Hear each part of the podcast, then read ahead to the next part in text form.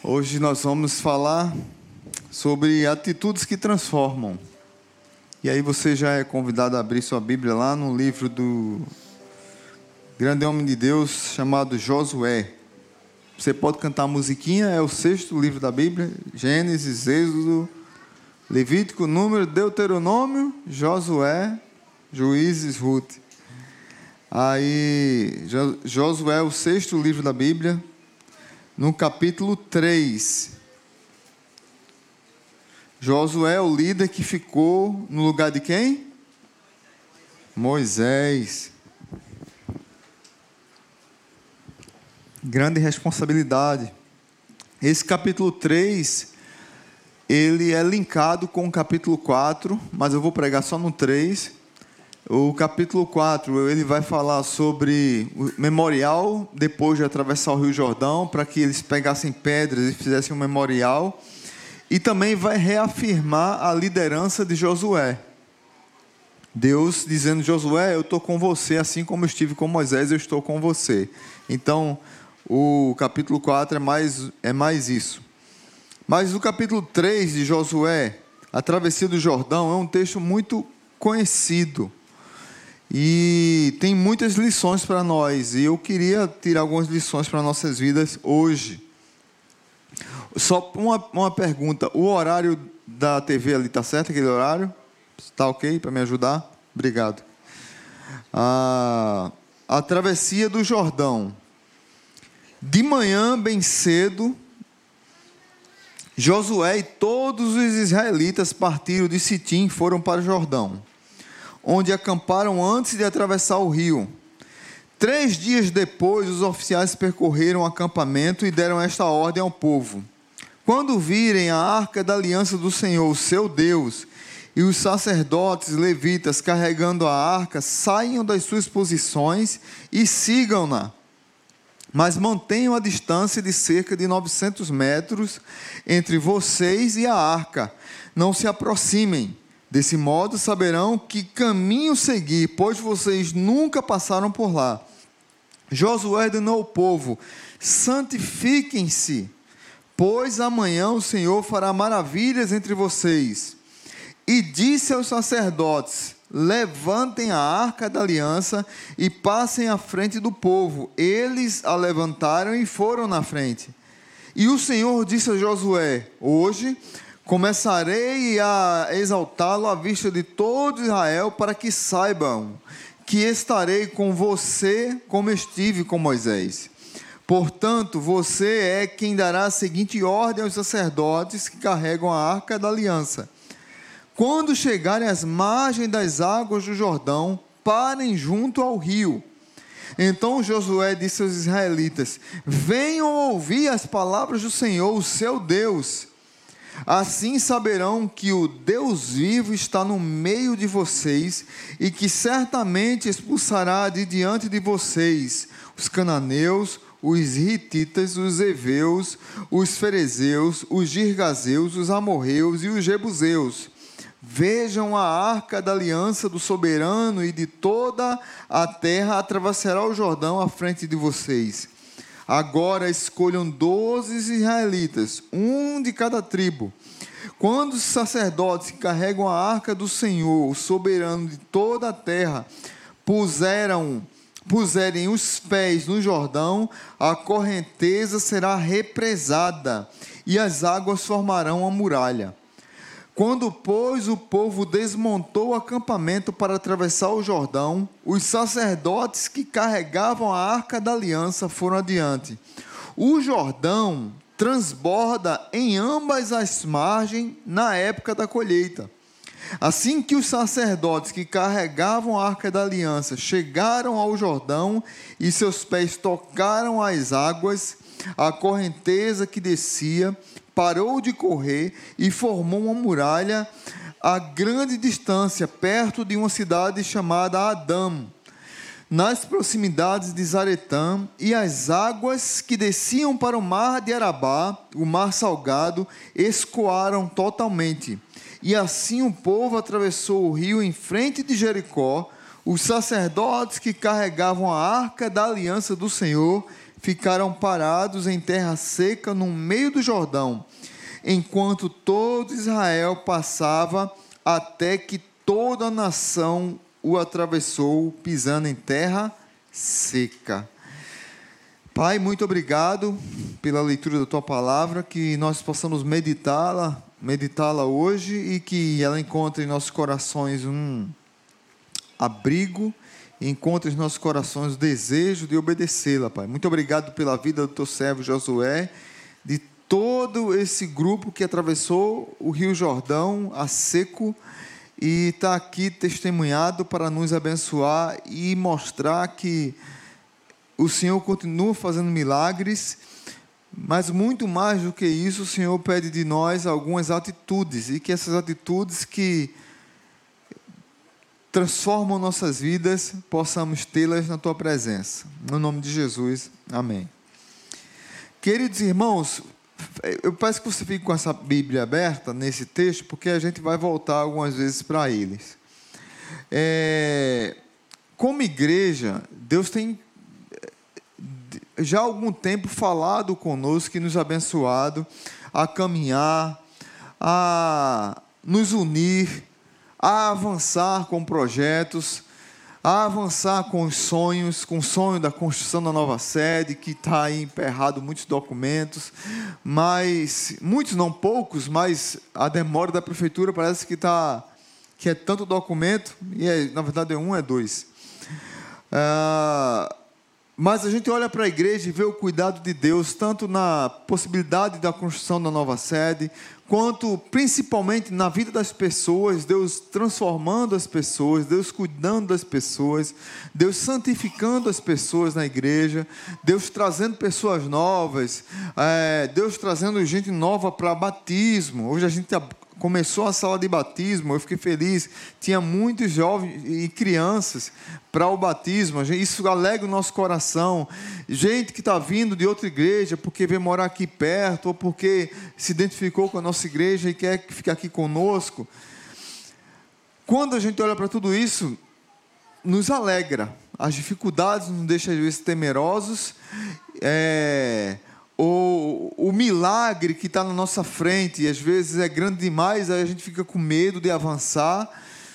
Mas, olhando para esse texto, você vê Deus chamando Josué a tomar uma atitude que vai transformar tanto a sua vida quanto a vida do povo que o segue. E muitas vezes tem coisas que nos impedem de tomar uma atitude sempre haverá um Jordão para eu e você atravessarmos. Sempre haverá um Jordão. A nossa caminhada com Cristo não é uma caminhada fácil.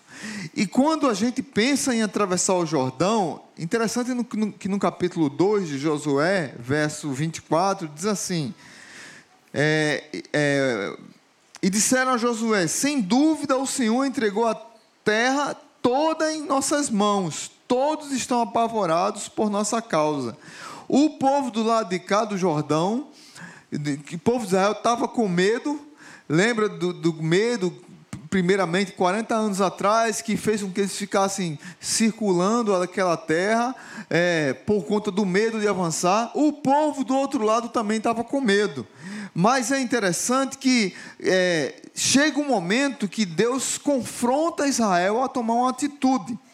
Charles Windows escreve essa atitude assim: somos confrontados com uma série de grandes oportunidades. Veja bem, somos confrontados com uma série de grandes oportunidades, esplendidamente disfarçadas em situações impossíveis. A gente às vezes olha para uma situação, acha que é impossível, olha para um Jordão, acha que é impossível atravessar, e a gente fica do lado de cá sem experimentar o que Deus quer fazer conosco do outro lado, por conta do medo, por conta da nossa incredulidade, por conta da, da nossa pequenez. E isso nos afeta e nos machuca. Atrás de Israel havia um deserto de 40 anos peregrinando. Quando você olha para esse momento histórico aqui de Josué capítulo 3, lembre que esse povo já está há 40 anos andando para que uma geração toda morresse e uma nova geração nascesse. E essa nova geração, é, junto com junto com apenas duas pessoas da antiga geração ia atravessar o Jordão. Quem eram essas pessoas? Josué e Caleb.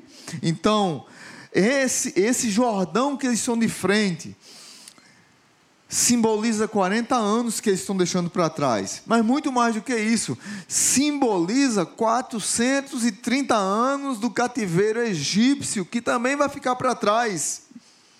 Vão ficar para trás as montanhas áridas e o deserto calorento. Vai ficar para trás também as lembranças amargas daqueles que não verão a terra prometida. Agora, o que é que tem do outro lado? Se eles continuarem a caminhada e encaixarem é, com fé na caminhada para atravessar o rio. O que é que tem do outro lado do Jordão? Tem uma terra farta? Milhos, cereais, uvas, melões, jardins, etc. Lembra das uvas que viram lá atrás? É, que eram os cachos de uvas tão grandes que precisavam de dois homens para carregar um cacho de uva.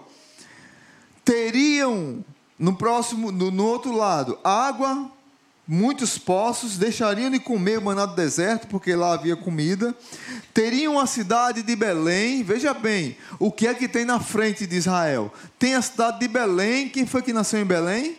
Alguns anos depois? Jesus teriam a futura cidade de Jerusalém, a cidade de Jebus, que depois se transformou em Jerusalém como cidade espiritual da nação.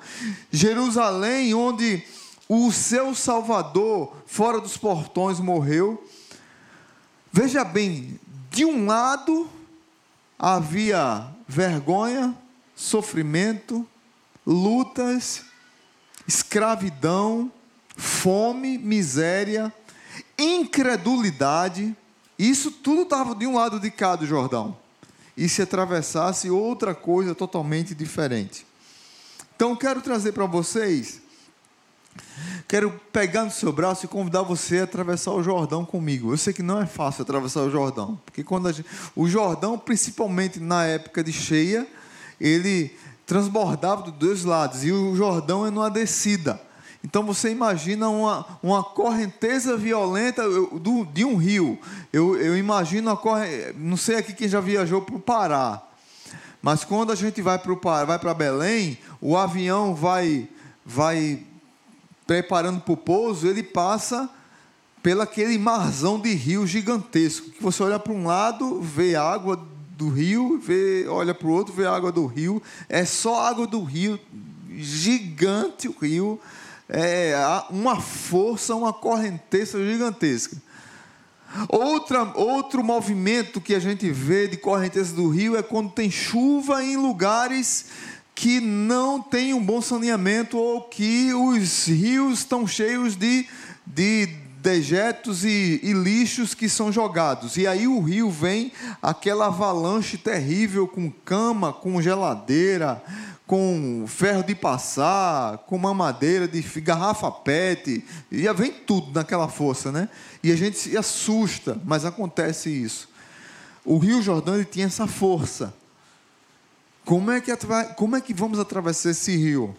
Então, a primeira atitude para você atravessar o seu Jordão, sabe que você tem um Jordão também, e eu também tenho. A primeira atitude para você transformar a sua vida e atravessar o seu Jordão é olhe para Deus. Amém? Olhe para Deus. Qual era o símbolo da presença de Deus naquele momento para o povo de Israel? Quem pode me ajudar? Hum, a arca da aliança, você pode ver aí os versos 3 e 4. Como o pastor olhar para Deus? Verso 3 e 4. E deram esta ordem ao povo: quando virem, quando olharem a arca da aliança do Senhor, o seu Deus, e os sacerdotes levitas carregando a arca, Saiam das suas posições e sigam-na. Mas mantenham a distância de cerca de 900 metros entre vocês e a arca. Não se aproximem. Desse modo saberão que o, cam o caminho a seguir, pois vocês nunca passaram por lá. A arca do Senhor era o símbolo maior da presença de Deus no meio do povo. Lá em Êxodo você vai ver isso, Deuteronômio você vai ver isso. Normalmente ela, ela, era colocada no meio das fileiras do povo de Israel. Nesse caso aqui, era na frente porque eles não sabiam o caminho, então tinha que olhar para a arca e Deus milagrosamente revelou a, Jos, a Josué e ao povo o caminho certo a seguir. Olha, o caminho é esse. Por isso que é, é, agora está na frente. Significava que Deus não apenas estava abrindo o caminho, mas que Deus ia na frente como o Senhor dos Exércitos, simbolizado na arca, à frente do povo de Israel, vencendo os inimigos. A ideia é que não só Deus, Deus está na frente da rota, Deus está corrigindo a rota, Deus está levando o caminho. A ideia também é de que Deus está lutando as nossas batalhas.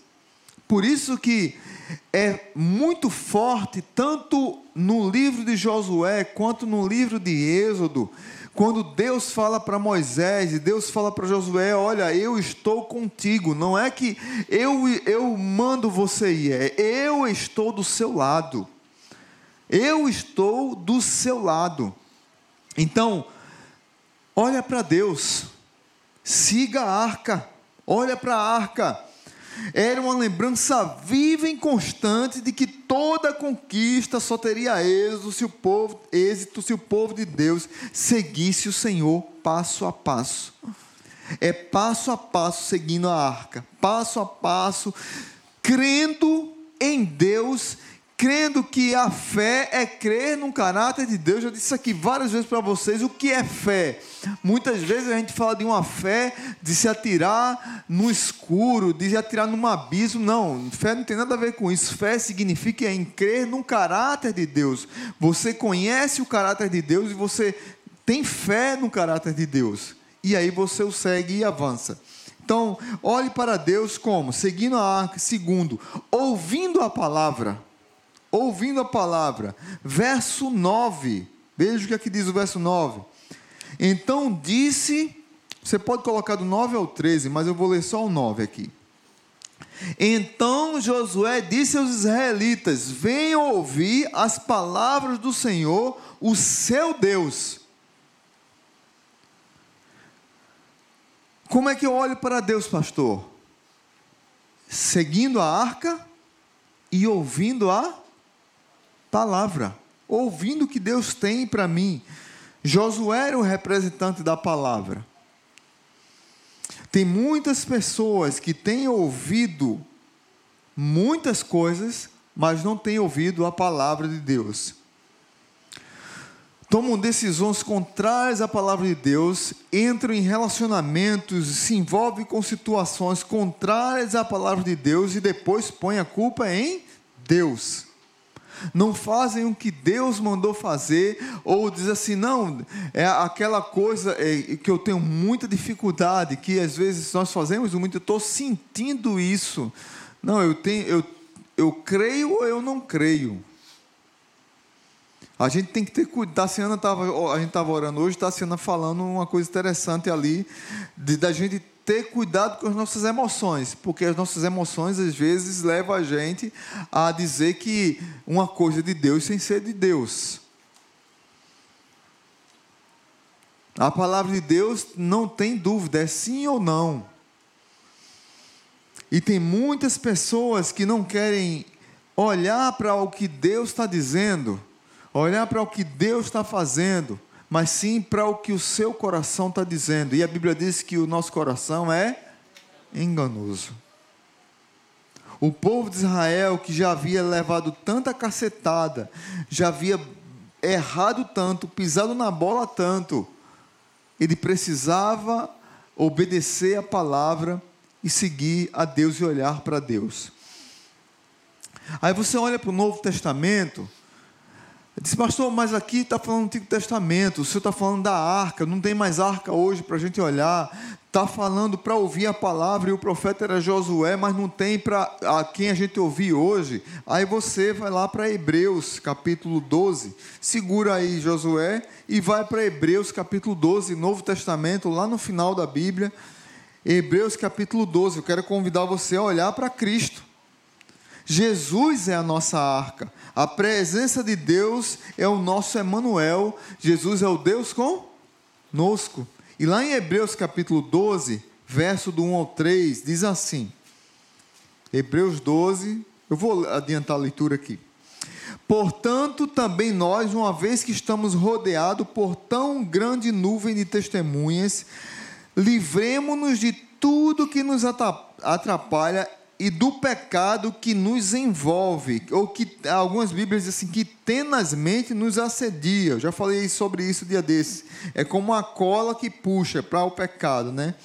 E corramos com perseverança a corrida que nos é proposta, tendo os olhos fitos em quem?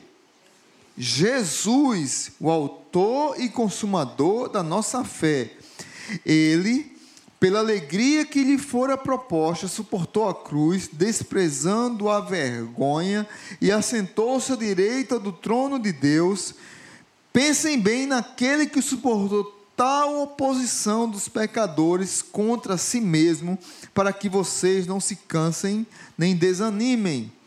O autor de Hebreus está preocupado com o povo que estava querendo abandonar a fé. Você vai ver isso lá em Hebreus capítulo 10 10, versículo 25, que ele diz: Olha, você não deve deixar de congregar.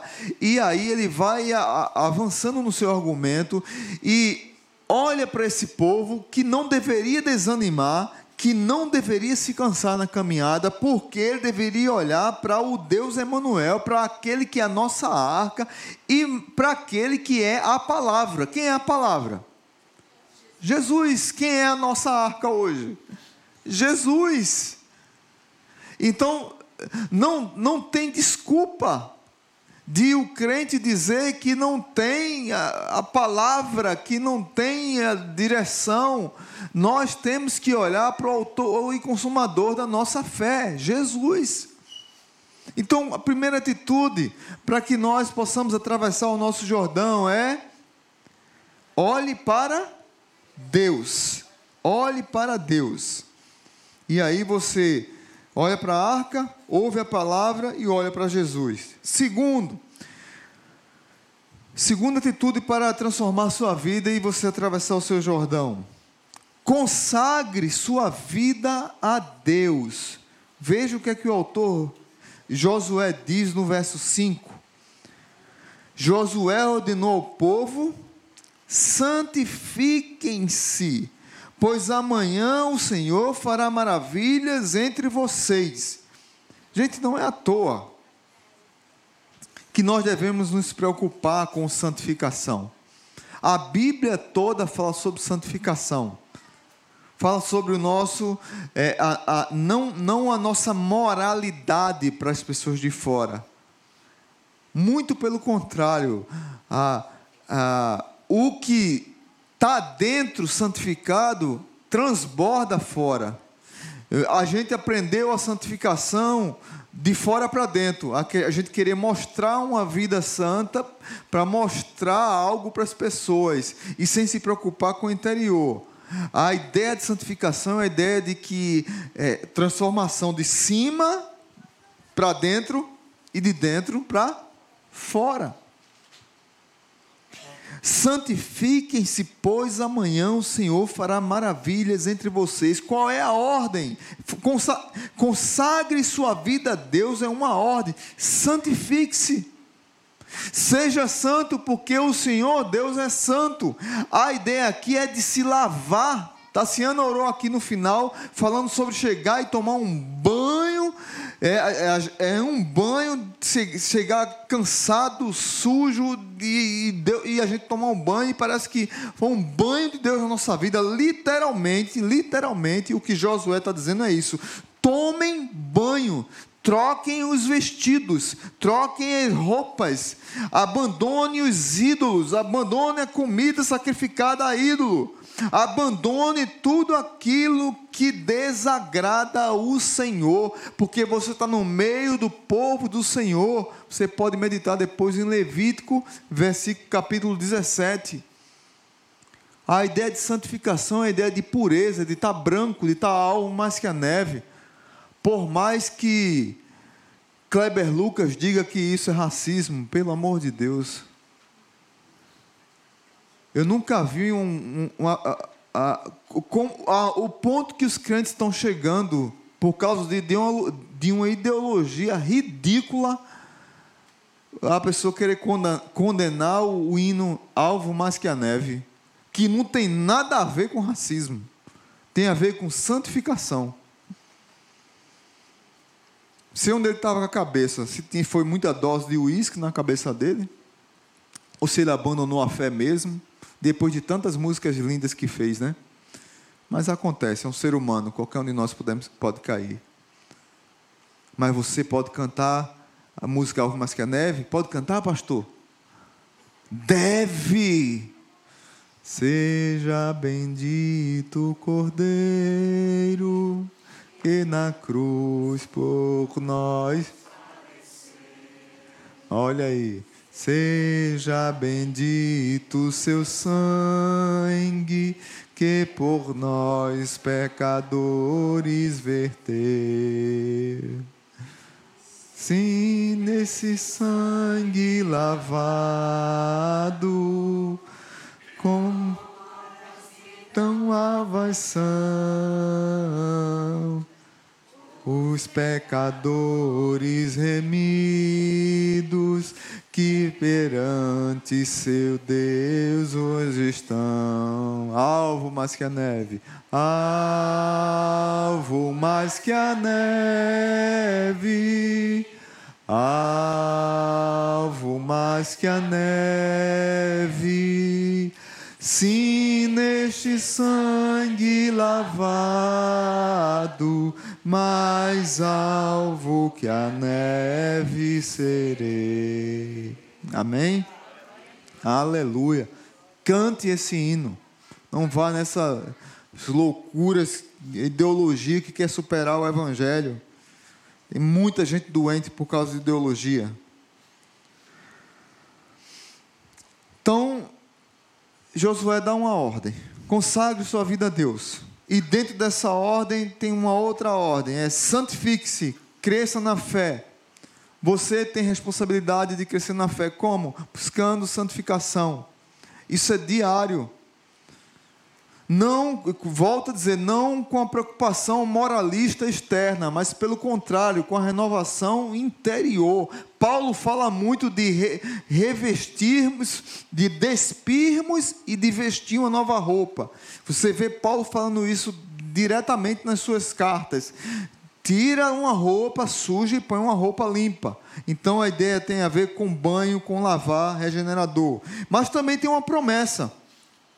A promessa, no versículo 5, santifiquem-se, pois amanhã o Senhor fará maravilhas no meio de Deus, no meio de vocês. Tem uma ordem, mas tem uma promessa. Amanhã o Senhor fará maravilhas. Mas essas maravilhas que Deus vai falar, para o povo de Israel, ela é condicional. A condição para a maravilha acontecer é ter uma vida santificada. Eles precisavam se lavar. Antes de entrar no Rio Jordão, eles precisavam estar purificados. E aí você pode olhar para Hebreus, capítulo, Hebreus não, Provérbios 28, 13, que diz: Quem esconde os seus pecados não prospera, mas quem os confessa e deixa encontra misericórdia.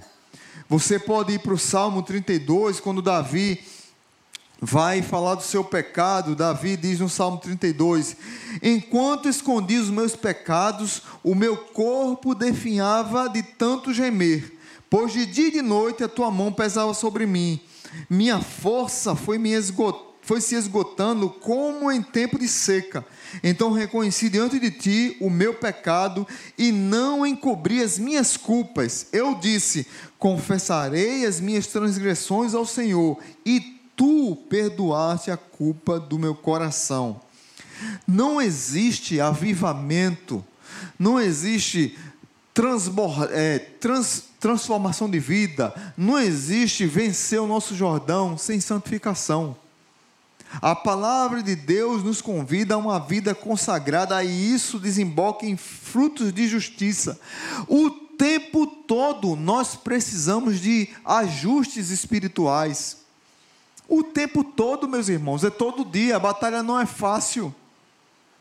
O pecado, como diz lá em, Hebreu, em Hebreus, tenazmente nos assedia.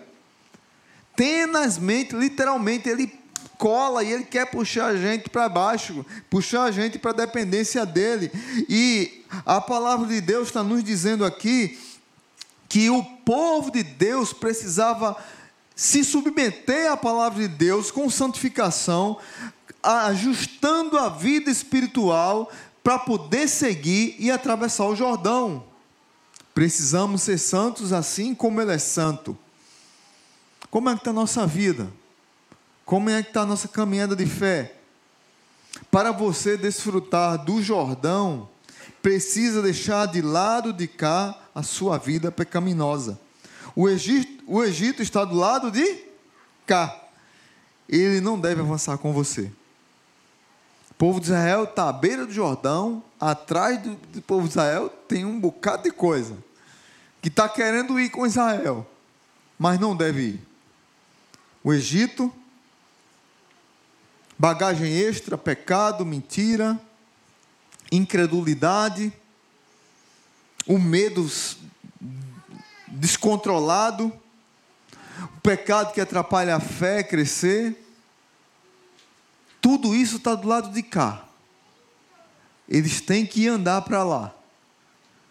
E para andar e atravessar o Jordão, literalmente, é como se Deus estivesse dizendo assim: olha, joga fora a bagagem extra. Bagagem extra vai atrapalhar vocês a seguirem.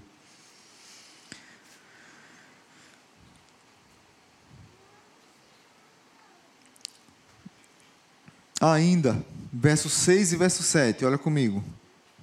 E disse aos sacerdotes: Levantem-se a arca da aliança, perdão, levantem a arca da aliança e passem à frente do povo. Eles levantaram e foram à frente. E o Senhor disse a Josué: Hoje começarei a exaltá-lo à vista de todo Israel, para que saibam que estarei com você como estive com Moisés.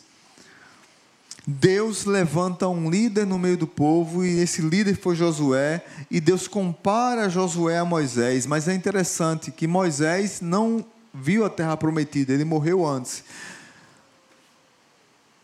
Moisés era tão amado por esse povo que se ele morresse depois da travessia, talvez fizessem um túmulo lá e ficassem adorando. Veja como o coração do povo era pecaminoso. Deus não permitiu que Moisés atravessasse. Provavelmente o povo ia fazer um túmulo bem bonito e ia ficar idolatrando os ossos, os ossos de Moisés. E aí Deus vai levantando um líder, isso é muito importante, porque você vai ver isso em todo o livro de Josué. É muito importante a passagem de bastão da liderança de Moisés para Josué. E Deus liberando Josué para fazer a obra. E por último, Terceira vamos recapitular. Primeiro, a primeira atitude para atravessar o seu Jordão é olhe para Deus. Segundo, é consagre sua vida a Deus em santificação. E terceiro e último, decida cruzar o Jordão. Talvez aqui seja o mais difícil, você tomar a decisão de querer cruzar o Jordão. Você tem um Jordão para atravessar. Verso 14 ou 17. Diz assim: Quando, pois, o povo desmontou o acampamento para atravessar o Jordão, os sacerdotes que carregavam a arca da aliança foram adiante. E aqui ele dá uma, uma informação importante no verso 15: O Jordão transborda em ambas as margens na época da colheita. Assim que os sacerdotes que carregavam a arca da aliança chegaram ao Jordão, e seus pés tocaram as águas, a correnteza que descia parou de correr e formou uma muralha a grande distância. Aqui não diz, mas foi, mas diz o endereço, né? perto de uma cidade chamada Adã, nas proximidades de Zaretã, e as águas que desciam para o mar de Arabá, o mar salgado, escoaram totalmente. E assim o povo atravessou o rio em frente de Jericó. Os sacerdotes que carregavam a água da aliança do Senhor, a arca da aliança do Senhor, ficaram parados em terra seca no meio do Jordão, enquanto todo Israel passava até que toda a nação atravessou pisando em terra seca. Queridos, quando a arca chegou no início do Rio Jordão, que Deus represou a água, Deus represou a água a 20 quilômetros de distância. 20 quilômetros daqui para onde, mais ou menos? Daqui para a cidade? É da 13, né? Para a Zona Norte. Daqui para a Zona Norte. Como daqui para a Zona Norte, é, a água ficou represada e a, e a água que vinha para cá foi escoada totalmente. Lá ficou uma muralha de água e a, aquela água não descia. Ou seja, a, o pessoal, o primeiro pessoal, ele, é, aqui não diz 20 quilômetros, mas diz o local, a cidade de Adão e onde o povo de Israel estava, em uma distância de 20 quilômetros. É interessante que esse rio, na parte mais rasa, ele media entre 90 centímetros a 1,80m. E na parte mais funda, o rio chegava a 5 metros de profundidade. Fique imaginando o povo de Israel para atravessar esse rio, mais ou menos 2 milhões de pessoas, sabendo dessas informações Imagine o medo: será que vai dar certo? Quantos de nós vamos morrer no caminho? Nós não vamos conseguir, porque é o que acontece conosco. Quando Deus põe algo quase impossível para a gente fazer, a gente fica com medo. É gigante demais, é profundo demais, não dá para mim. É impossível seguir. Mas é interessante que quando o pessoal que carregava a arca, os levitas, pisaram até a metade, provavelmente eles pisaram em lama. E que, os que estavam segurando a arca foram na lama, afundando e subindo, afundando e subindo, vai chegar no meio. E depois ficou tudo seco. Quando o povo de Israel veio para atravessar, o rio já estava, a terra já estava seca. Eles atravessaram em terra seca. Então, pastor, como é que eu decido cruzar o meu Jordão? Dando o primeiro passo. Dando o primeiro passo. Para o que Deus está te convidando e convocando para que você dê o primeiro passo? Veja o que diz o verso 15 e 16a. Assim que os sacerdotes que carregavam a arca da aliança chegaram ao Jordão e seus pés tocaram a água, a correnteza que descia parou de correr e formou uma muralha a grande distância. Dê o primeiro passo. Tem pessoas que chegam para conversar comigo, casais que de noivos preocupados, como é que vai ser o casamento, como é que vai que vai casar, mas estão, tudo bem, o relacionamento bom, tantos meses de namoro e quer casar. Eu não sei porquê, mas sempre me vem esse texto na mente. Quer casar? Dê o primeiro passo. Creia no milagre. Deus vai deixar e ajudá-lo a atravessar esse Jordão. Dê o primeiro passo. Você precisa dar o primeiro passo. Porque você tem uma vida que precisa de decisão. Você precisa decidir sair do lado de cá e ir para o lado de lá. Você precisa entender que, por mais, milagro, mais milagroso que seja Deus represar a água do Jordão, Deus quer que você tenha atitude atitude de santificação, atitude de olhar para Deus e atitude de se levantar do seu lugar, de fechar acampamento e colocar a mochila nas costas e puf, seguir.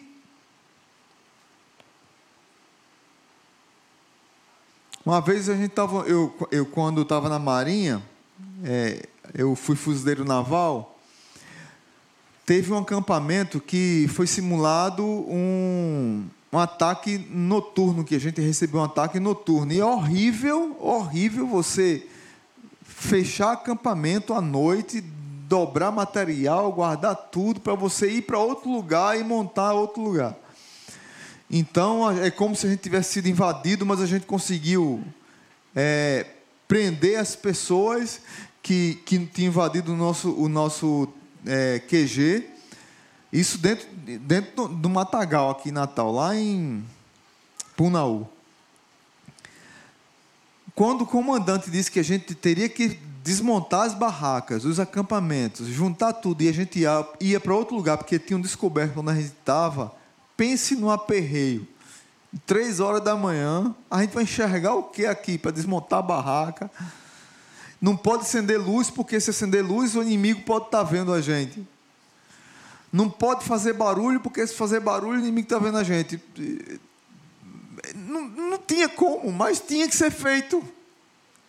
E a gente fez, e a gente terminou a mudança no outro lugar, sei lá, quase 5, 6 horas da manhã, em um local que não nos descobrissem. Eu olho para esse texto aqui, eu estou vendo esse povo aqui fazendo todas essas perguntas. Será que vai dar certo? Será que a nossa família vai viver bem do outro lado do Jordão? Mas, mas era tão bom aqui do lado de cá, era tão bom a comida dos egípcios, era tão bom viver aqui é, é, num deserto, rodando no deserto, porque todo dia caía o maná para a gente comer. Era tão bom nessa zona de conforto que nós estávamos. Por que a gente está indo para lá agora? Por que a gente tem que fazer isso? Porque Deus nos chamou para atravessar o Jordão. Deus nos chamou para a terra prometida. Deus não nos chamou para ficar no Egito, nem do lado de cá do Jordão, no deserto, numa zona de conforto, e que, por incrível que pareça, era pecaminosa por causa de nossa incredulidade. Se não dermos passos de fé na nossa vida, Deus nunca abrirá caminhos para nós.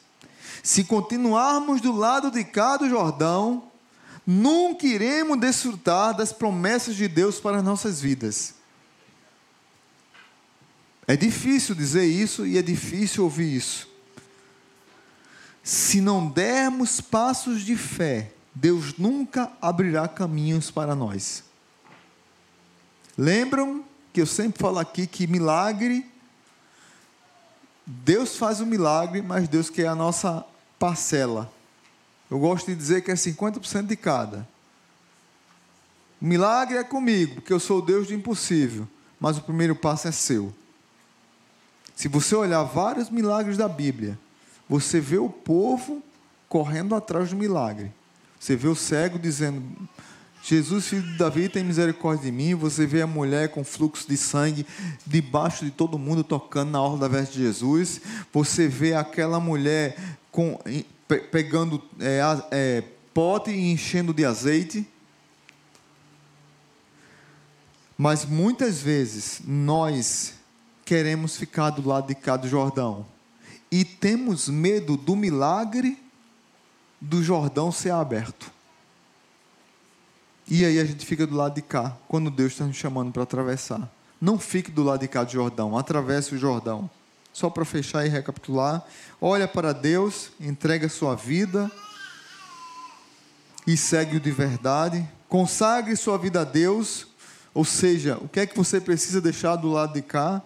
E cruze o Jordão, dê o primeiro passo, o milagre começou. Decida ir.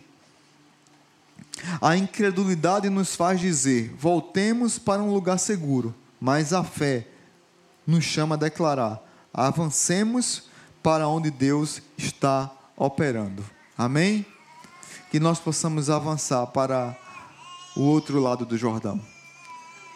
Curva sua cabeça e vamos orar. Pai bendito, muito obrigado por tua palavra. Muito obrigado porque Josué nos ensina e nos anima a atravessar o Jordão. Não é fácil, é tempestuoso, traz medo mesmo. São são muitas perguntas que podem e devem ser feitas. O Jordão é um rio forte, uma correnteza violenta e fica a dúvida se o Senhor vai abrir aquele rio mesmo. Mas o Senhor represou a 20 quilômetros de distância. Talvez não desse nem para ver a distância do local de onde foi represada, mas talvez ficasse um medo na mente daqueles irmãos ali.